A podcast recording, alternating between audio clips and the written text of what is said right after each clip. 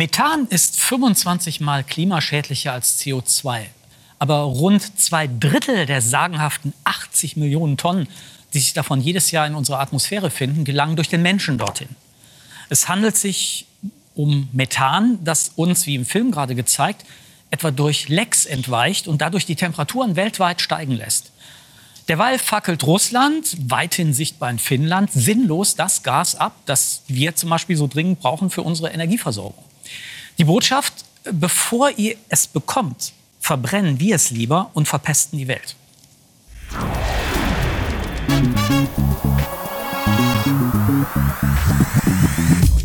Schönen guten Abend, meine Damen und Herren, bei Skobel zum Thema Notstand Energie. Dass es sich um einen Notstand handelt, und zwar in einer Form, die wir trotz Ölkrise in den 70er Jahren so noch nicht kannten, dürfte sich allmählich rumgesprochen haben. Diesen Notstand zu leugnen mag angenehm und opportun sein, wäre aber fatal und würde eine Reihe weiterer Probleme schaffen. Die öffentliche Vernunft, aber auch eine Reihe von Industrieunternehmen haben in Sachen Energie- und Klimaschutz lange genug, vorsichtig formuliert, geschlafen.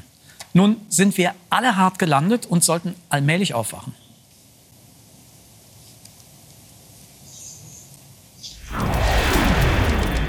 Gas ist von nun an ein knappes Gut in Deutschland. Das sage ich, die, obwohl oder gerade weil die Versorgungssicherheit in Deutschland aktuell gewährleistet ist. Seit dem 23. Juni gilt die Alarmstufe des Notfallplans. Bedeutet, noch kann und soll der Markt die gestörte Gasversorgung allein bewältigen. Wenn das nicht klappt, folgt die Notfallstufe. Der Staat tritt in Aktion und regelt in Abstimmung mit den Netzbetreibern, wie das noch vorhandene Gas verteilt wird. Wer es bekommt? Eine heikle Frage. Soziale Dienste wie Krankenhäuser sind geschützte Kunden. Sie werden bis zuletzt mit Wärme versorgt. Anders die Industrie. Wer nicht systemrelevant ist, geht möglicherweise leer aus. Mit allen wirtschaftlichen Konsequenzen. Wir zahlen nun den Preis für die jahrzehntelange Abhängigkeit von russischem Pipeline-Gas und den zu knapp gefüllten Speichern. Sozialer Sprengstoff. Schon heute tragen Bürger ihren Frust auf die Straße. Gaskunden sollen ab Oktober eine Umlage von 2,4 Cent pro Kilowattstunde zahlen, um einzelne Gasimporteure vor der Pleite zu retten und damit Lieferausfälle zu verhindern. Insgesamt zwölf Unternehmen haben rechtlichen Anspruch auf die Umlage angemeldet. Auch solche, die derzeit nicht in wirtschaftlichen Schwierigkeiten stecken.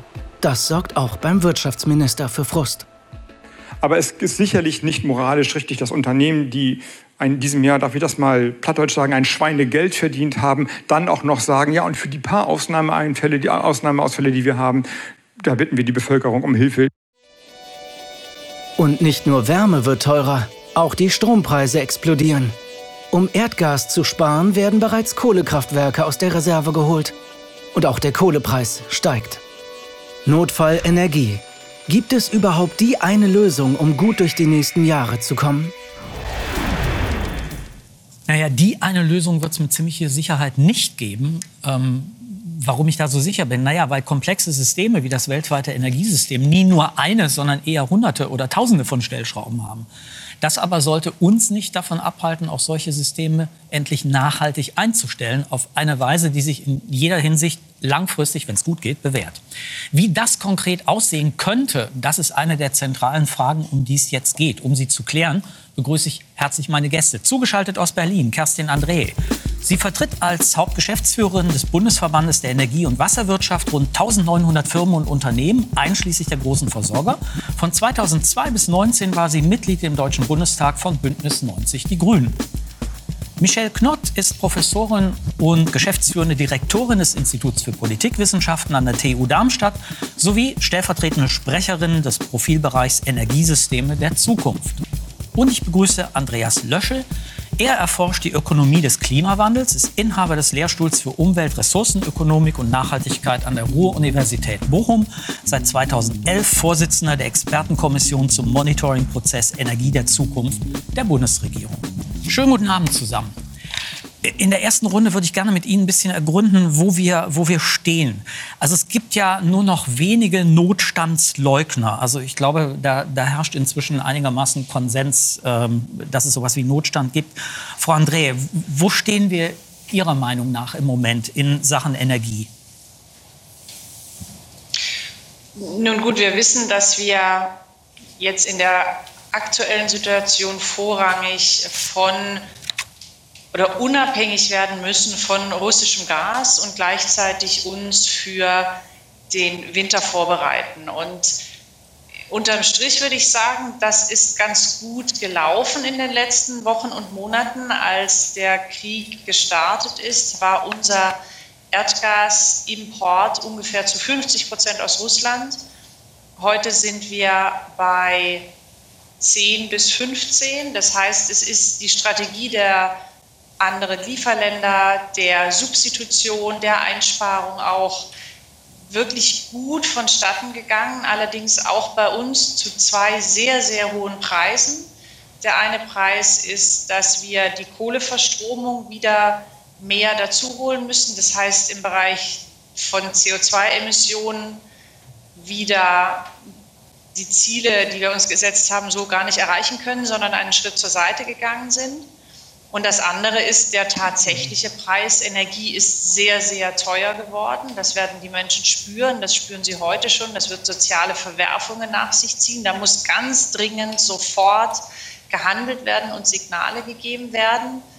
Und das Dritte, dann aber wieder positiver aus meiner Sicht, ist, dass das Thema Energieeffizienz, Energieeinsparung, nicht mehr eine Appendix ist, wenn man von einem Vortrag noch drei Minuten übrig hat, sondern wir reden wirklich on top über das Thema Energieeffizienz und Einsparung.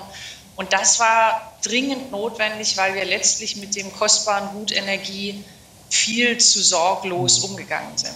Frau Knott, kann man, denn, kann man denn sagen, dass im Grunde genommen das, worüber wir die letzten 20 Jahre super gemächlich und mit viel Zeit und wenig Elan nachgedacht haben, sozusagen in einem Knall jetzt innerhalb von noch nicht mal einem Jahr einfach passiert ist, Gegenwart geworden ist äh, und jetzt müssen wir damit umgehen?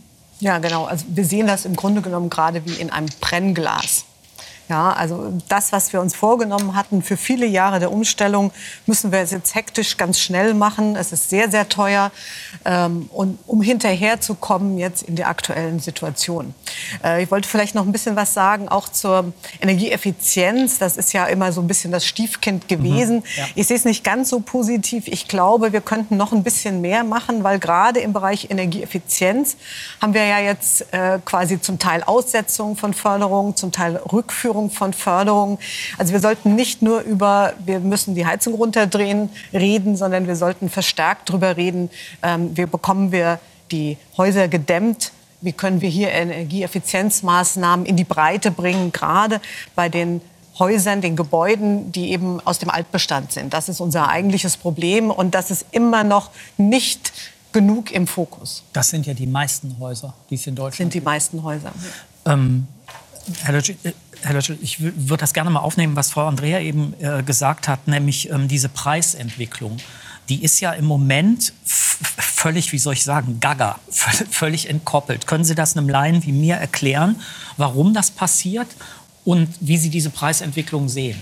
Ja, also wir sehen, ähm, dass tatsächlich die Preise ähm, seit längerem, eigentlich schon seit einem Jahr, ähm, immer also vor dem Krieg, Entschuldigung, schon vor, vor dem vor Krieg, Krieg, also hm? seit letzten August eigentlich, sich nur nach oben entwickelt haben. Und das hat eigentlich angefangen, als Russland äh, tatsächlich damit begonnen hat, auch Gas äh, in die Märkte zu bringen, also Knappheiten erzeugt hat. Und das war eigentlich im letzten Winter schon so und es war eigentlich auch schon eine kritischere Situation, die wir aber in der der Öffentlichkeit gar nicht so wahrgenommen hat.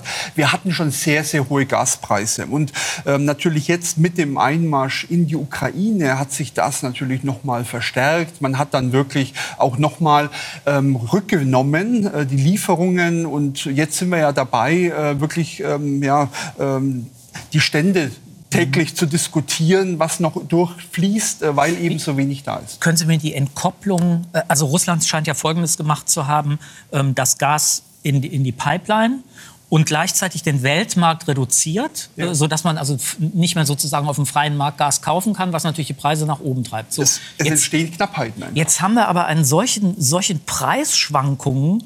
Ja. Ähm, äh, also Fachleute sagen ja, das ist nicht normal. Also wie entwickelt sich das? Das Problem ist natürlich, wenn solche Knappheiten mal da sind, ne, dann entkoppelt sich auch etwas der Preis von den Kosten. Also man könnte jetzt ja sagen, ähm, eigentlich müsste der Preis irgendwo in der Größenordnung des Flüssigen Flüssiggases sein. Das wäre ja die Option, die man hat.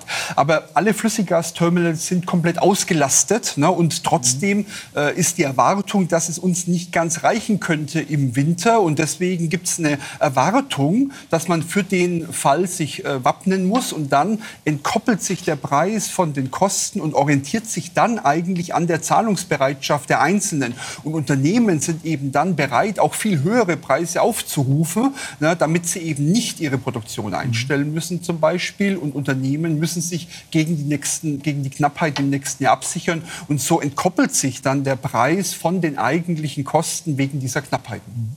Wie sehen Sie oder ähm, als, als Bundes, auf der Ebene der, des Bundesverbands, wie, wie sehen Sie die Entwicklung für die Energieunternehmen? Ähm, weil Sie haben den Winter erwähnt, aber das nächste Problem, was vor der Tür steht, ist ja, wenn wir den Winter wirklich überstehen, wenn er ein bisschen, wenn er ein bisschen wärmer ist, dann sind die Tanks ja erstmal leer. Das heißt, dann müssen wir wieder neu füllen und da haben wir dasselbe Problem eigentlich wieder. Ne? Ich kann es nicht genau erkennen. Sie sprechen mich an? Ja, ja, Entschuldigung. Ja, sorry, ich habe Sie ah, okay, angesprochen. Ja, ja, sorry, äh, mein Fehler. Der, genau, der, der Hand nicht zu erkennen. Okay. Ja, ähm, also die, die Speicher sind, das hat sich positiv entwickelt. Das möchte ich sagen. Wir haben heute Speicherfüllstände von 83 Prozent. Damit hatten wir in der Form nicht gerechnet. Und ähm, das Gas, was in den Speichern ist, ist für den Winter. Sie hatten das Beispiel oder diese Unterteilung in geschützter Kunde und nicht geschützter Kunde ist auch ganz wichtig. Erstmal werden die Haushaltskunden versorgt, also alle die, die meinen, mit einem Heizlüfter durch den Winter zu gehen, die möchte ich wirklich gerne beruhigen. Es ist auch keine günstigere Veranstaltung, mit einem Heizlüfter die Wohnungen warm äh, zu bekommen. Deswegen ist das Thema geschützter Kunde so wichtig, dass es auch Sicherheit gibt. Und auf der anderen Seite haben wir eben die Frage Versorgung der Industrie. Und äh, da werden sehr viele intelligente Produkte, wie Gas verteilt werden kann, wie Gasverstromung reduziert werden kann, wie Fuel Switch, also ein anderer Energieträger eingesetzt werden kann, auch im Augenblick entwickelt und ähm, vielleicht auch gar nicht so sehr letztlich verprobt, weil die Frage, wie wir durch den Winter kommen, die können wir gar nicht richtig beantworten, weil wir mhm. nicht wissen, wie kalt der Winter wird. Ja. Das ist absolut witterungsabhängig. Zwei kalte Wochen im Januar oder Anfang Februar, die können dann natürlich schon gehörig ähm, auch nochmal durcheinander wirbeln. Aber erstmal die gute Botschaft, die Speicher sind wirklich mhm. positiv gefüllt und da sind wir sehr, sehr froh drum. Mhm. Danke.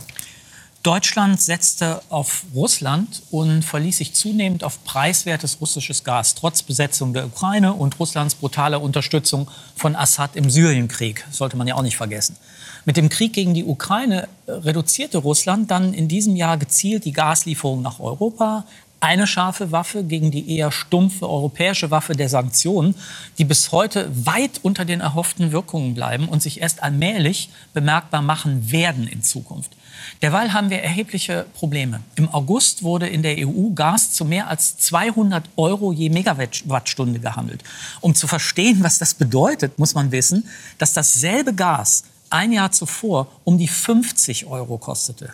Da die Gasimporteure aber langlaufende Kundenverträge haben, müssen sie das Gas deutlich teurer importieren. Das weiß man inzwischen.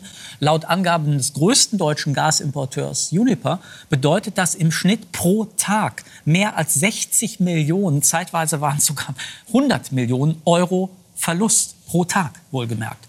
Während Russland weiter verdient. Ein kleiner Rückblick hilft zu verstehen, warum das so kam.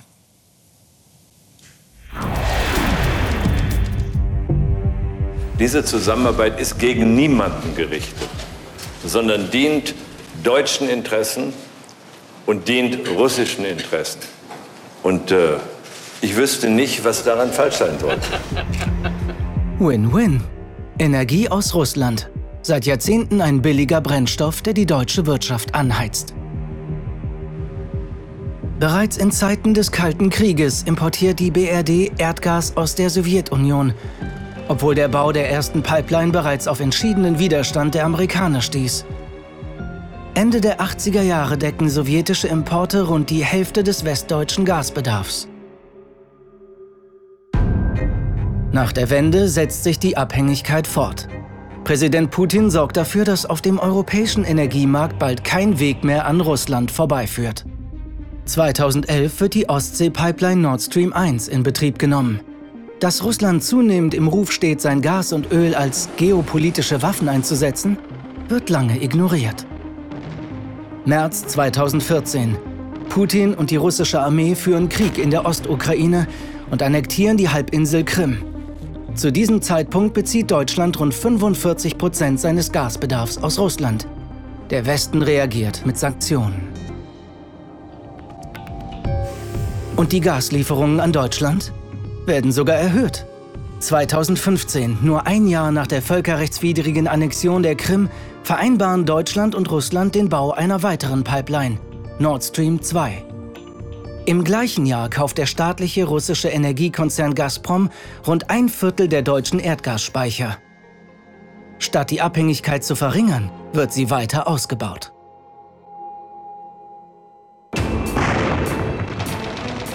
(2022), zu Beginn des russischen Angriffskrieges in der Ukraine, kommen 55 Prozent der deutschen Gasimporte aus Russland. Maximale Abhängigkeit. Kein Zufall. Russia is blackmailing us. Russia is using energy as a weapon. Putin spielt Katz und Maus mit uns. Unter fadenscheinigen Begründungen drosselt er die Gaslieferungen an den Westen nach Belieben. Und jetzt? Deutschland muss ein massives Versorgungsproblem lösen. Kurzfristig setzt die Regierung vor allem auf LNG, verflüssigtes Gas, das in Schiffen transportiert werden kann. Seit Kriegsbeginn sind Wirtschaftsminister Habeck und deutsche Energiemanager weltweit auf Shoppingtour. Bisher importiert Deutschland vor allem LNG aus den USA. Frackinggas, das in hohem Maße umweltschädlich ist. Künftig sollen die LNG-Lieferungen deutlich diversifiziert werden. Aber das geht nicht von heute auf morgen. Übergangsweise können Kohlekraftwerke mehr Strom produzieren. Ein flexibler, aber schmutziger Energieträger. Auch ein Comeback der Atomkraft, laut EU-Siegel neuerdings nachhaltig, wird heiß diskutiert. Doch langfristig muss Deutschland nicht nur die Energieversorgung sichern, sondern auch die festgeschriebenen Klimaziele einhalten. Und das geht nur, wenn der Ausbau erneuerbarer Energien nochmals beschleunigt wird. Die Krise als Chance? Ein schwacher Trost angesichts eines energiepolitischen Scherbenhaufens. Herr Löschel, Sie müssen mir das noch mal erklären.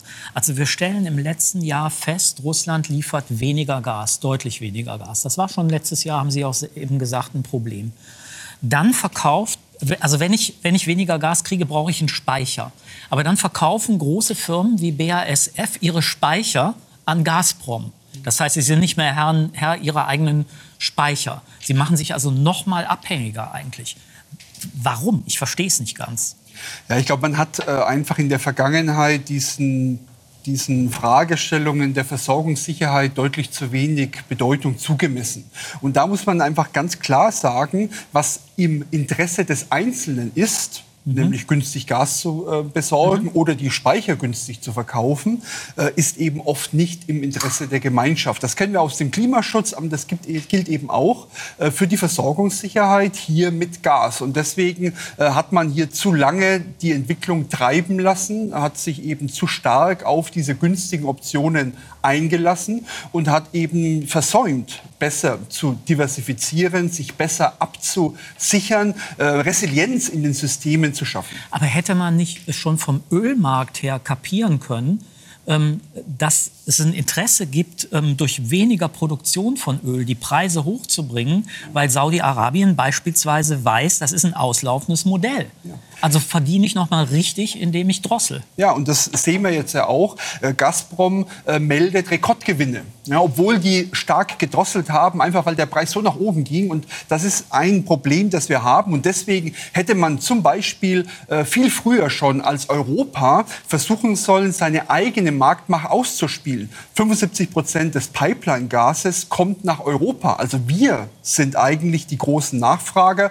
Und man hätte eigentlich dann auch sagen müssen, nein, wir nehmen euch das Gas nur ab zu einem bestimmten Höchstpreis. Drüber zahlen wir nicht. Aber das muss natürlich eine glaubhafte Drohung sein. Und Klar. da kommt jetzt das Energiesparen und das Gassparen ins Spiel.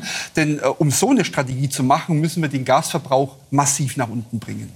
Frau André, vielleicht können Sie mir das auch noch mal erklären. Also ich habe ja jetzt in der Krise gelernt, dass wir offensichtlich gar nicht so genau wussten, wie viel Gas nach Deutschland kommt. Also einzelne Unternehmen wussten das jeweils für sich, aber es gab sozusagen keine, keine Gesamtübersicht. Wenn ich mir jetzt äh, Energie- und Wasserwirtschaft so als Gesamt vorstelle, ähm, hat da nicht jemand Alarm geschlagen und gesagt, Leute, wir laufen in eine Abhängigkeit rein, die uns wirklich äh, äh viel Geld kosten kann? Also ich weiß, dass es in der Politik durchaus Stimmen gab, die auf diese Abhängigkeiten hingewiesen haben. Und ähm, das ist aber, wie Herr Löschel gesagt hat, in der Diskussion, auch in der äh, Abwägung von unterschiedlichen Interessen, hat das nicht den Widerhall gefunden. Und ähm, da ist jetzt natürlich ähm, die Diskussion mit dem Blick zurück, wie konnte das kommen, dass man so abhängig wird, durchaus notwendig, auch in der um in der Zukunft die Fehler nicht wieder zu machen, weil wenn wir vielleicht den einen Schritt nach vorne gehen, wir werden und haben heute schon Erkenntnisse darüber, dass die gleiche Frage von Abhängigkeiten oder eine ähnliche Frage von Abhängigkeiten im Bereich von Lieferketten, von Material, ja. was wir brauchen für erneuerbare Energien auf uns zukommt. Wir haben es beim Thema der seltenen Erden. Also da lohnt es, glaube ich, jetzt wirklich auch zu lernen, dass diese Abhängigkeiten, dass man diese frühen Signale auch wahrnimmt, auch diskutiert und gegensteuert. Und äh, der, der Punkt, äh, den Herrn Löschel ganz am Anfang gemacht hat, zu sagen, wir müssen da als Europa zusammenstehen, das ist, glaube ich, der allerentscheidende, wenn es uns nicht gelingt, ähm, als europäischer Kontinent, als europäischer Binnenmarkt auch gemeinsam aufzutreten und diese Stärke auch auszuspielen, auch im Sinne einer werteorientierten ähm, Energiepolitik oder Industriepolitik, dann wird es das uns nicht gelingen. Aber da jetzt Lehren aus der Vergangenheit zu ziehen, scheint mir sehr klug. Mhm. Wobei man da sagen müsste, äh, wir haben unseren Wohlstand und das Wirtschaftswachstum natürlich, das war der Preis, den wir gezahlt haben. Das hat man ja schon gesehen. Den haben wir aufgebaut auf den billigen Gas. Und das haben wir billigend in Kauf genommen, weil, wie Herr Löschel ja gesagt hat, wir haben um Energiesicherheit haben wir uns wirklich nicht gesorgt, weil wir waren fest der Meinung, äh, das läuft und wir brauchen das, um eben gut zu produzieren und gut dazustehen und Wirtschaftswachstum zu äh, produzieren. Wir kommen gleich im nächsten Schritt noch mal auf Solarenergie. Also das ist ja der Fall, wo das abgewandert ist also wo wir kein Wirtschaftswachstum mehr hatten. Das Ähnliche passiert im Moment mit, äh, mit Windrädern und der Herstellung der Rotoren. Auch das wandert, wandert im Moment ab. Aber das machen wir, machen wir in der nächsten Runde.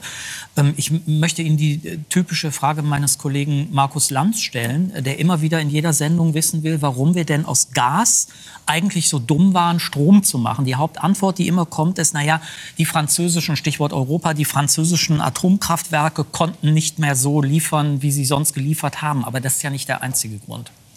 Nee. Ähm also erstens machen wir das nicht im großen Maße, nur 15 Prozent machen wir und viel geht in die Wärme. Aber der eigentliche Grund, wenn man auf die Zukunft projiziert, all unsere Energiesysteme und alle unsere Szenarien basieren auf der Erdgasbrücke. Warum? Weil die Erdgaskraftwerke die einzigen sind, die flexibel genug sind, immer schnell einzuspringen, wenn der Wind nicht mhm. weht und die Sonne nicht scheint. Weil wir versuchen ja, die Erneuerbaren in den Markt zu bringen und wir versuchen, das System umzubauen auf Erneuerbare. Die sind sehr volatil, das heißt, die sind mal da und mal nicht da. Mhm. Und das geht relativ schnell. Und das Erdgas, also die Kraftwerke, die mit Erdgas laufen, sind die einzigen, die flexibel genug sind. Deshalb bringt es nichts, Atom zu nehmen, um Erdgas zu ersetzen, weil Atom ist ein Grundlastkraftwerk. Muss ich lange ohne, und gleichmäßig laufen Muss ich gleichmäßig, ohne flexibel zu sein. Und das, wenn das läuft, läuft Punkt. In der Stärke. Ähm, ein bisschen ist das besser bei der Kohle. Aber auch wenn die nicht ganz läuft, ist sie weniger effizient, macht sie mehr CO2-Emissionen. Also das ist suboptimal. Das werden wir jetzt machen müssen, weil wir einfach nicht genug Erdgas haben. Ähm, aber unsere ganzen Szenarien beruhen darauf. Das heißt, auch unser ganzer Umbau in die Zukunft gesehen die Energietransformation lebt von dieser Brücke. Und jetzt müssen wir gucken, wie können wir das kurzfristig irgendwie ersetzen und wie werden wir das langfristig? Also ganz langfristig werden wir das mit anderen Speichermöglichkeiten machen. Also da haben wir den Wasserstoff, der kommt, den müssen wir aber zu 70 Prozent äh, importieren.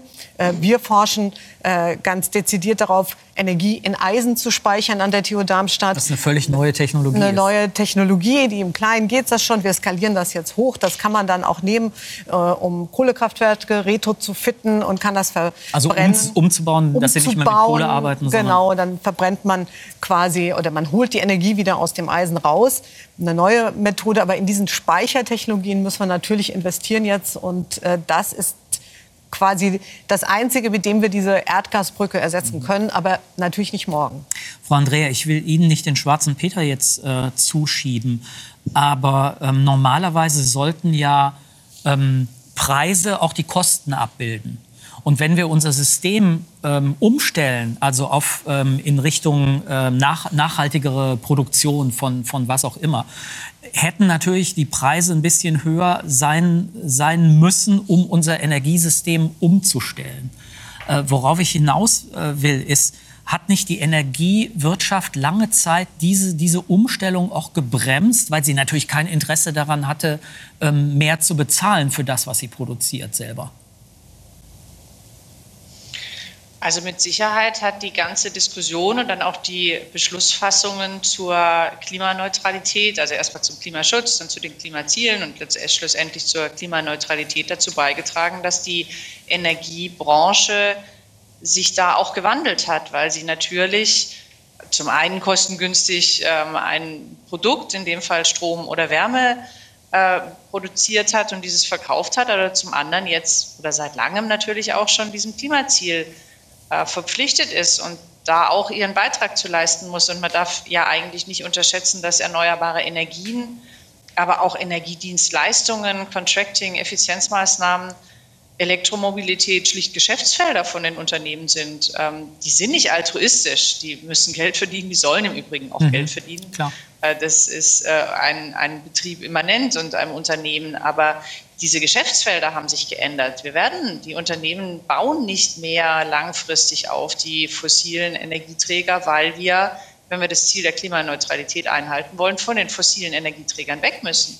Auf der anderen Seite, ähm, das, das wurde ja gesagt, das Gas war immer der Partner, der die gesicherte Leistung, das, das, äh, das Einspringen, wenn äh, die äh, Erneuerbaren nicht ausreichen, gewährleistet hat. Und die die Brücke Gas, die, die wird sich ändern, aber wir werden natürlich Moleküle brauchen und äh, sei es als Speichermedium, aber eben auch um ähm, industrielle Wertschöpfung weiterhin zu organisieren. Aber diese Moleküle müssen dekarbonisiert sein, die müssen frei sein von ähm, Emissionen von CO2 und letztlich auch von Methan. Das hatten Sie am Anfang gesagt, dass Methan ein mhm. sehr äh, schlimmes Klimagift äh, ist und deswegen ist die Frage dieser Transformation für die Energiebranche fundamental, weil das ihre Zukunftsausrichtung ist. Wie kann sie Energieversorgung klimaneutral gewährleisten, ohne dass wir auf die gesicherten Leistungen, auf äh, Wertschöpfung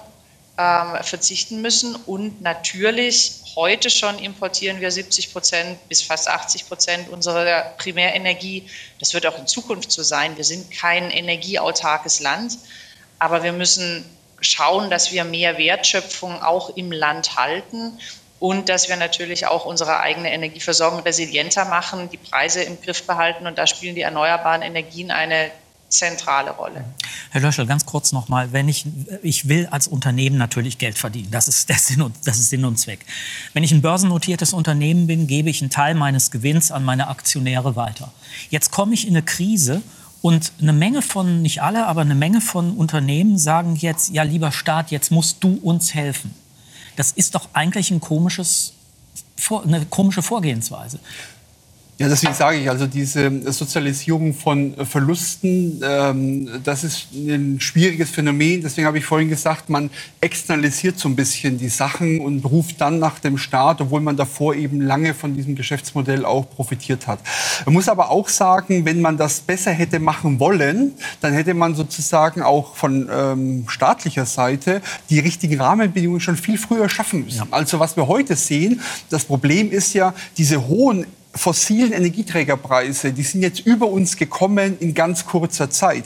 Eigentlich wollten wir vor zwei Jahrzehnten schon anfangen, zum Beispiel mit hohen CO2-Preisen zu arbeiten und dadurch die fossilen Energieträger teuer machen. Und dann hätte sich jedes Unternehmen eigentlich auch schon automatisch da angepasst und hätte eben viel mehr Ausbau an Erneuerbaren stattgefunden, viel mehr Energieeinsparung, Effizienz. All das wäre marktgetrieben passiert. Und da muss man sagen, man darf den schwarzen Peter nicht nur den Unternehmen zuschieben, sondern wir haben das gesehen in der Diskussion um die Einführung der CO2-Bepreisung in Deutschland vor drei Jahren. Es gibt massive Widerstände äh, dagegen, tatsächlich die fossilen teurer zu machen. Das ist eine perfekte Überleitung zum nächsten Thema. Es könnte nämlich total einfach sein. Sonne ist umsonst. Sonne kann man nutzen. All unsere Hauptenergieformen wie Öl, Gas, aber letztlich auch Uran sind ohne diese Nutzung der Sonne nicht denkbar. Sie wird weiter strahlen, bis sie in einigen Milliarden Jahren verglüht. Auf direkte Weise nutzen ausschließlich die Pflanzen ihre Energie, die Sonnenenergie. Wir Menschen gehen mit den Tieren einen anderen Weg. Wir essen und verbrennen schlicht und einfach all das, was die Pflanzen hinterlassen einen neuen Weg, der schließlich Deutschland zum Vorreiter in Sachen Solarenergie machte, eröffnete sich durch Albert Einstein. 1921 erhielt er nämlich einen Nobelpreis für, Physik, nicht für seine Arbeiten über Relativitäts- oder Quantentheorie, sondern über den sogenannten photoelektrischen Effekt. Vereinfacht gesagt zeigte Einstein, wie man durch Bestrahlung Elektronen aus einer Metall- oder Halbleiteroberfläche löst. Und Elektronen, die sich bewegen, richtig, genau das ist elektrischer Strom. Energie aus Sonnenlicht. Experten gehen davon aus, dass bis 2050 die Hälfte der weltweiten Stromerzeugung mit Photovoltaik gestemmt werden kann. Und muss. Lange sah es danach aus, als ob Deutschland dabei eine Führungsrolle übernehmen würde. Noch vor zehn Jahren findet hierzulande fast die Hälfte des weltweiten Solaranlagenbaus statt, erinnert sich Photovoltaik-Experte Volker Quaschning. Na, Deutschland hat sehr früh an die Solarenergie geglaubt und äh, ohne den Einstieg von Deutschland wären wir mit der Solartechnik wahrscheinlich noch 10 oder 20 Jahre zurück. Wir haben der Welt die preiswerte Solartechnik geschenkt, mit der wir eine Chance haben, die Klimakrise in den Griff zu bekommen. Als die siliziumbasierte Solarzelle Mitte der 50er Jahre auf den Markt kommt, ist sie für den Hausgebrauch viel zu teuer. Eine Solaranlage auf dem Dach hätte 1,4 Millionen Dollar gekostet. Nur die Raumfahrt zeigt Interesse. Satelliten, Sonden, Raumstationen. Geld spielt hier nur eine untergeordnete Rolle. Rund 30 Jahre lang bleibt Photovoltaik eine Nischentechnologie. Bis in den 70er und 80er Jahren die Ölkrise und nukleare Unfälle die Welt erschüttern.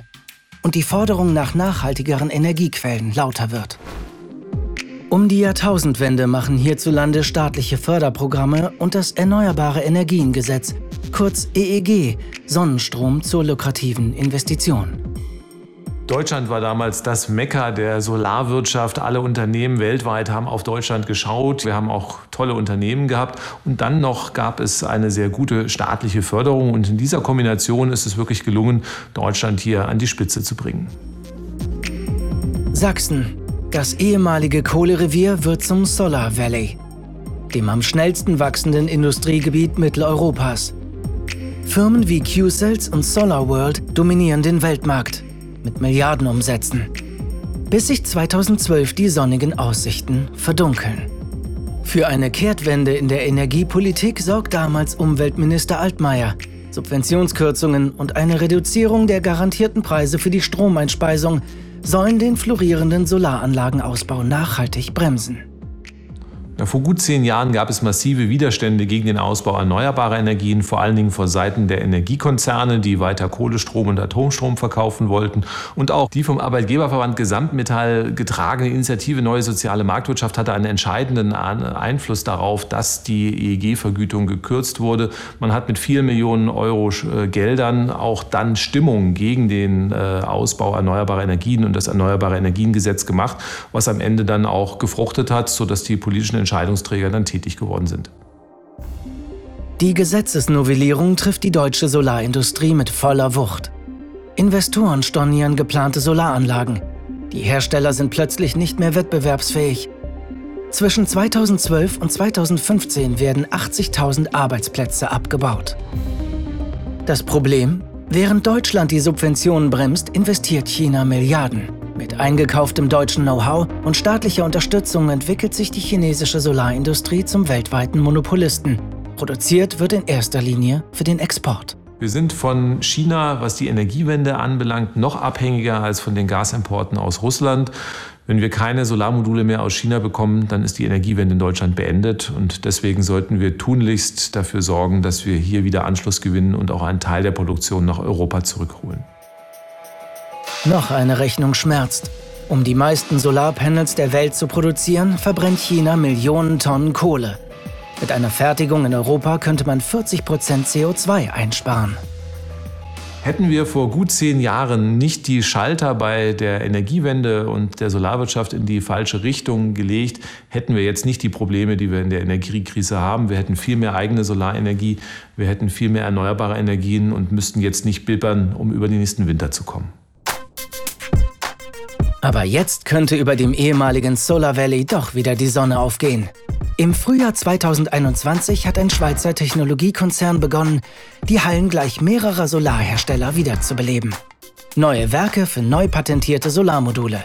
20% mehr Energie auf gleicher Fläche. Nicht billiger, aber besser als die China-Ware.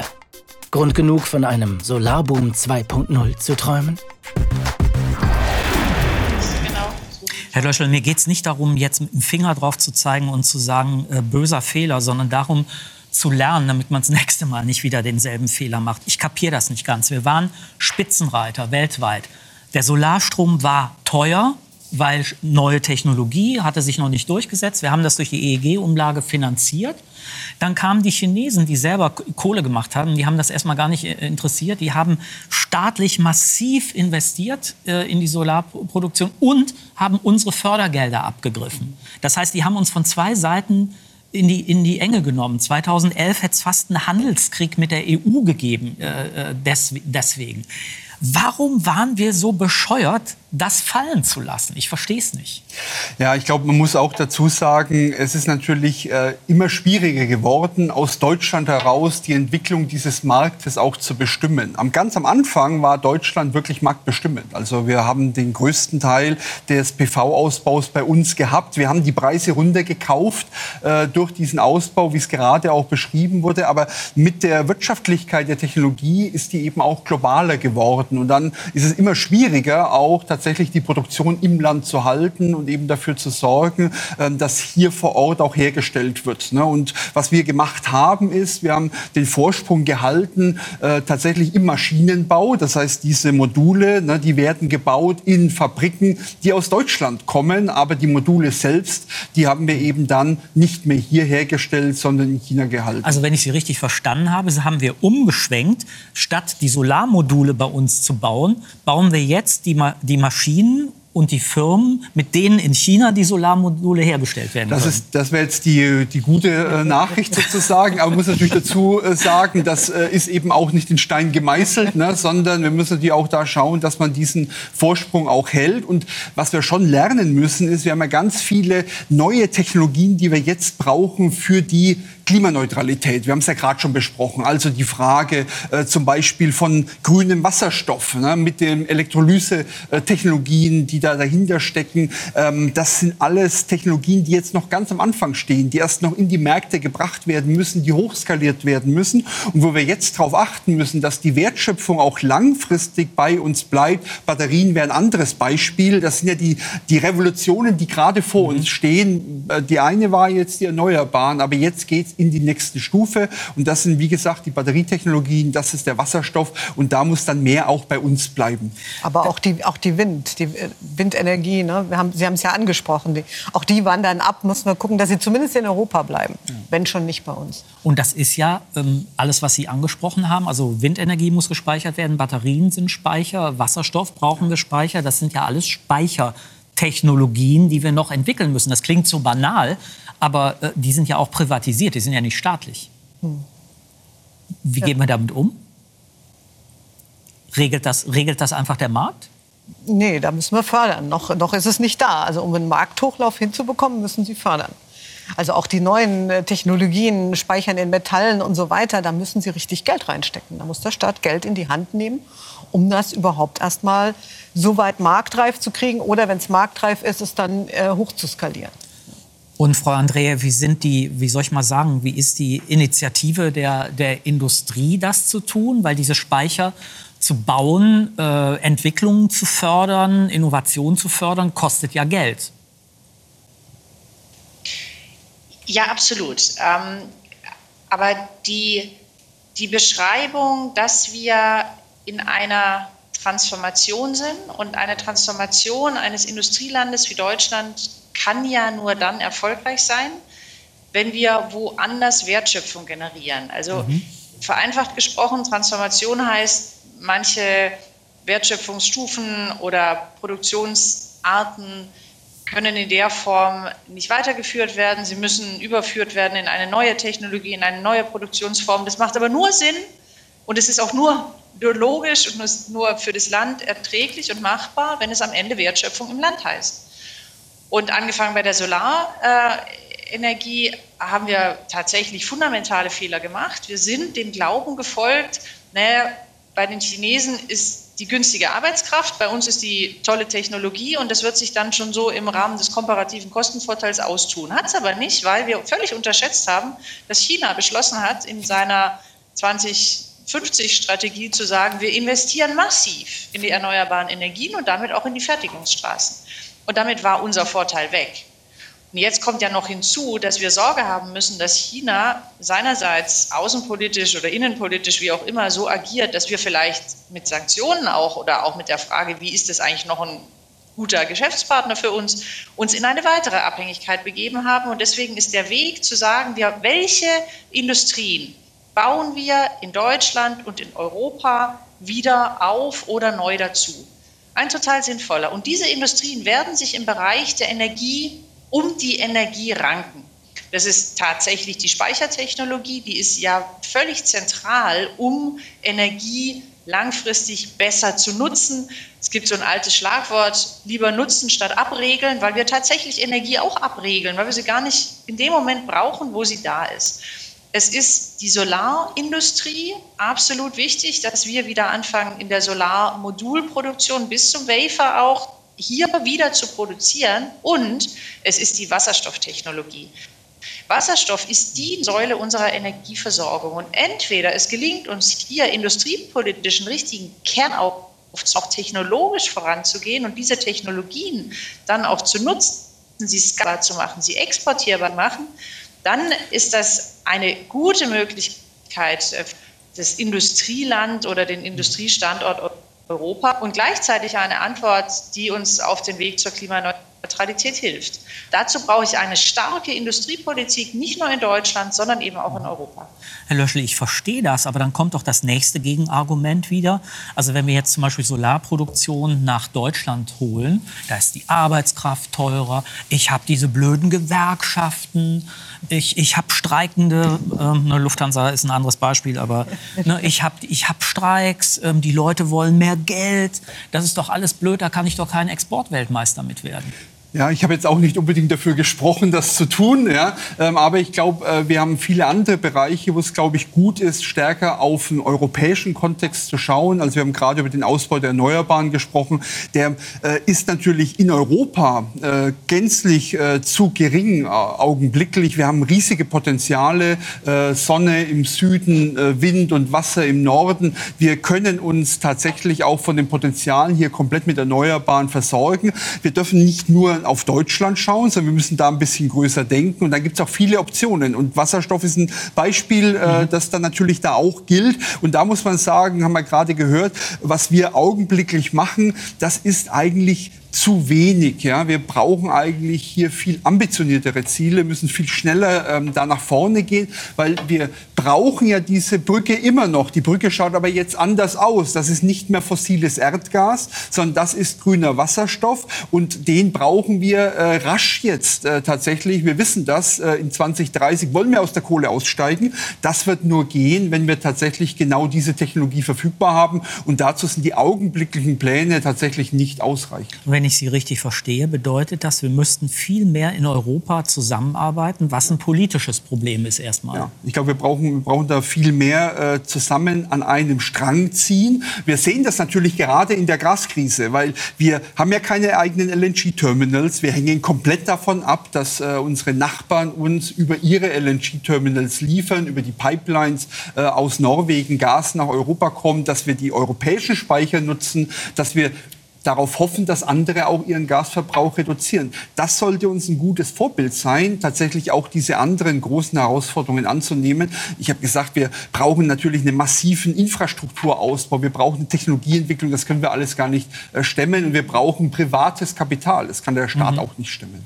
In Sachen Solarenergie sind wir also zunächst mal gescheitert, fangen jetzt wieder an. In Sachen Gas zunächst mal auch und Öl oder Benzin. Ein Blick auf die Tanksäule zeigt gerade heute, dass die Ölkrisen im letzten Jahrhundert eher wie ein lauer Wind waren, während uns jetzt ein ziemlicher Orkan entgegenschlägt. Aber wer wären wir denn, wenn wir nicht bereit wären, uns weiterhin durch nichts beirren zu lassen, nicht zu lernen und immer besser zu scheitern?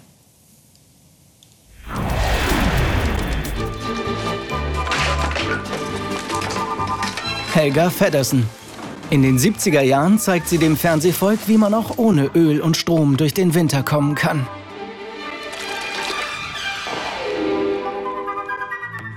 Der Grund? Die große Ölkrise von 1973. Deutschland war gnadenlos abhängig von den Rohstofflieferungen der arabischen Ölscheiche. Lieferstopps, Drosselung, Boykott. Kommt einem irgendwie bekannt vor, nur mit anderem Hauptdarsteller. 1973 sollen autofreie Sonntage und Tempolimits das Volk durch die Krise lenken. Heute nicht mehr durchsetzbar. Die Autolobby gibt Gas. Und alternative Energiequellen? In den 70ern verblüfft ein Werbefilm der Atomwirtschaft mit dieser strahlenden Idee. Wir empfehlen Ihnen aus unserer Broschüre Wie unterhalte ich mich ohne Strom? Das Heimspiel Nummer 6. Kernkraft. Kernenergie, kerngesund. 50 Jahre später klingt die Debatte zur Laufzeitverlängerung der Atomkraftwerke nicht mehr ganz so verführerisch. Wir haben drei funktionsfähige Kernkraftwerke. Nein, nein, nein. Für einen Übergangszeitraum. Nein, nein, nein, nein, nein. Die Möglichkeiten der Kernenergie aber nicht einmal in Erwägung ziehen. Nein. Ich würde gerne alle Argumente und Alternativen kennen. Nein, nein, nein, nein, nein.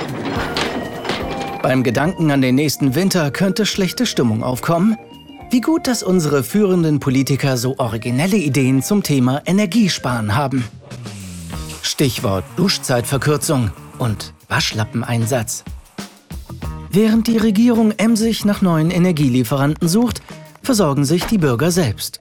Mit Holz, und Heizlüftern. Mit denen lässt sich allerdings schlecht Strom sparen. Die sanfte Alternative Teelichter. Wussten Sie, dass ein Teelicht eine Heizleistung von 40 Watt erbringt? Mit 30 Teelichtern könnte man also die Temperatur im Wohnzimmer über dem Gefrierpunkt halten. Und das funktioniert selbst dann noch, wenn die Heizlüfter des Nachbarn das Stromnetz lahmgelegt haben. Sie selbst könnten ebenfalls einiges beitragen als alternative Energiequelle. Die Schweden machen's vor. Die 250.000 Zugpendler, die sich täglich im Stockholmer Hauptbahnhof treffen, heizen schon seit Jahren das benachbarte Bürogebäude. Allein mit der Abwärme ihrer Körper. Auf so viel Besuch sind sie nicht eingestellt. Vielleicht hilft hier ein Beispiel aus dem Tierreich.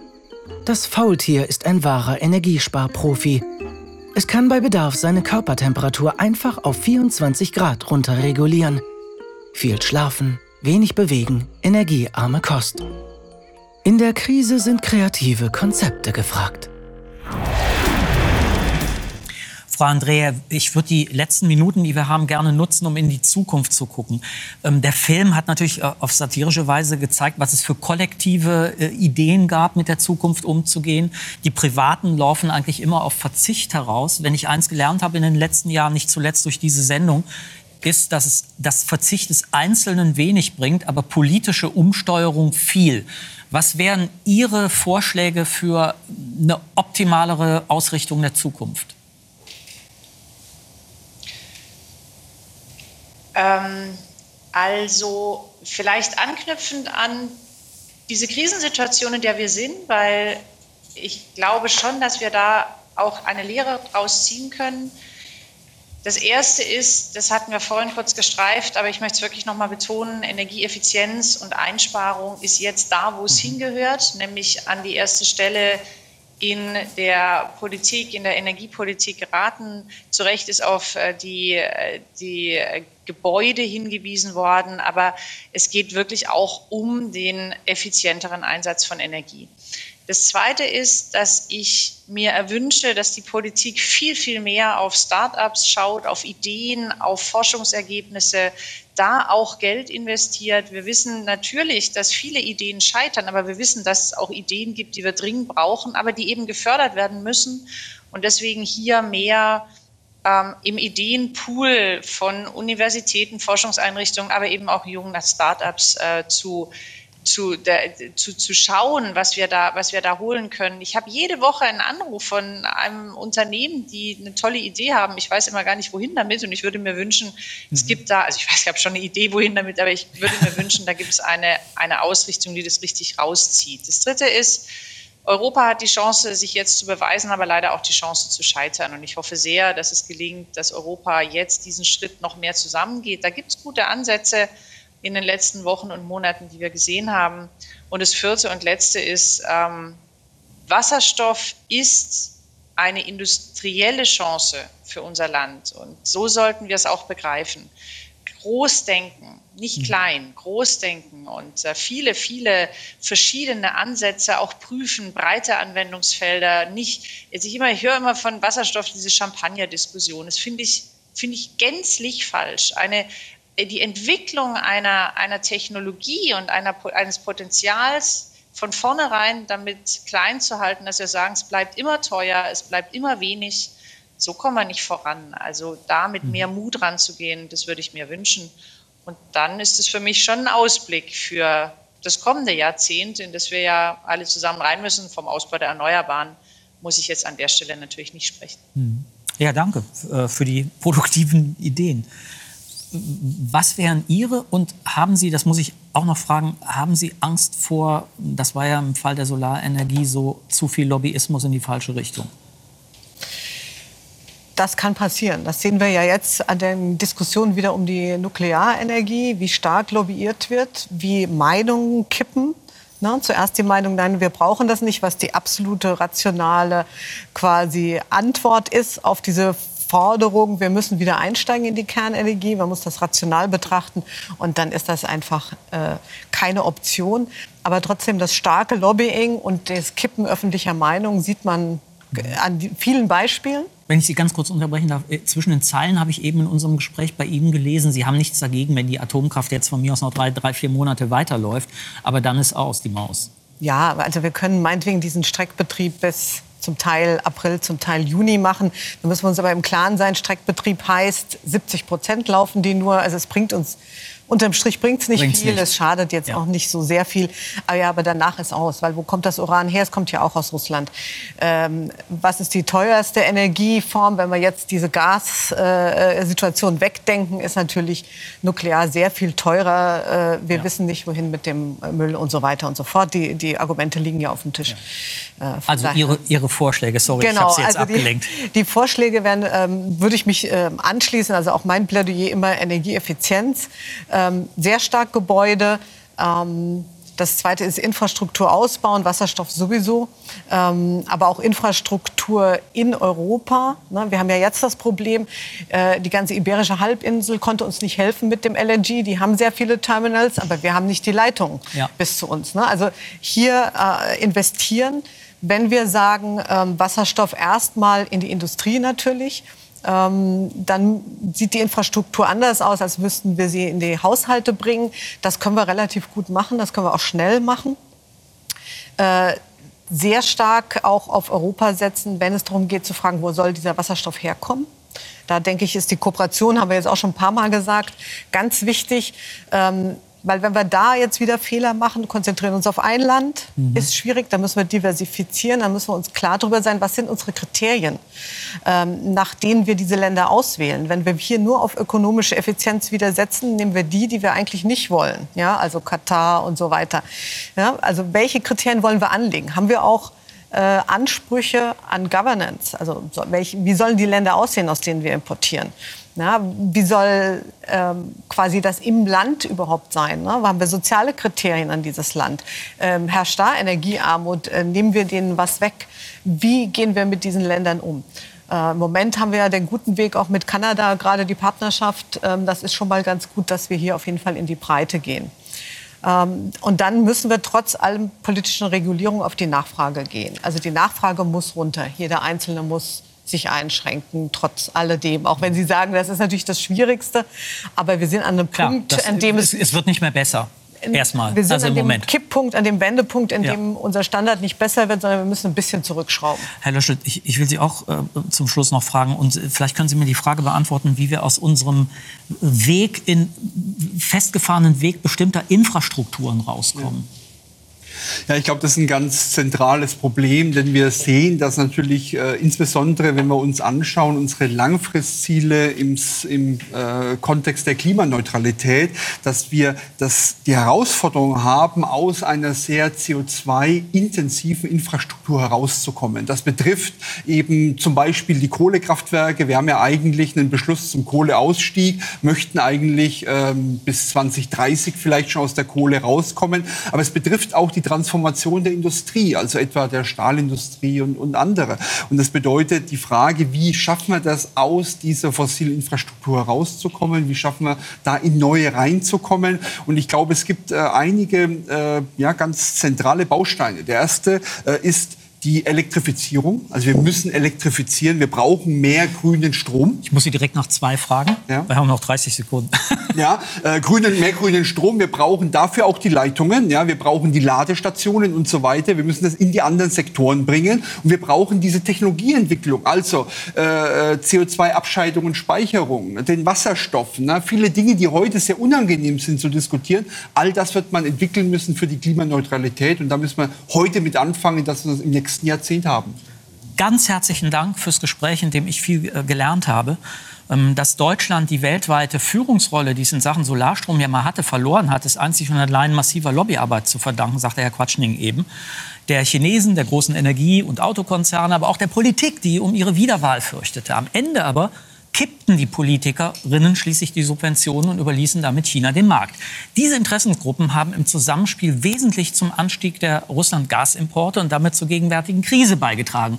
Und gerade scharren wieder einige mit den Hufen. Aber statt ihre Verluste allen Bürgerinnen tragen zu lassen, wäre es doch ein gutes Zukunftsmodell, sie auch an den Gewinnen zu beteiligen. Und apropos nach vorne schauen, wäre es nicht auch schön, wenn diesmal nicht wieder die gewinnen, die den Klimawandel so erfolgreich geleugnet und alles, was grün und nachhaltig war, verdammt haben? Und da wir gerade bei den positiven Aussichten sind, wären wir nicht auch richtig gut und erfolgreich, wenn wir in der Krise, die sich ja zuspitzen wird, zusammenstehen und all diejenigen, denen es schlechter geht, nicht vergessen würden? In diesem Sinn und tschüss.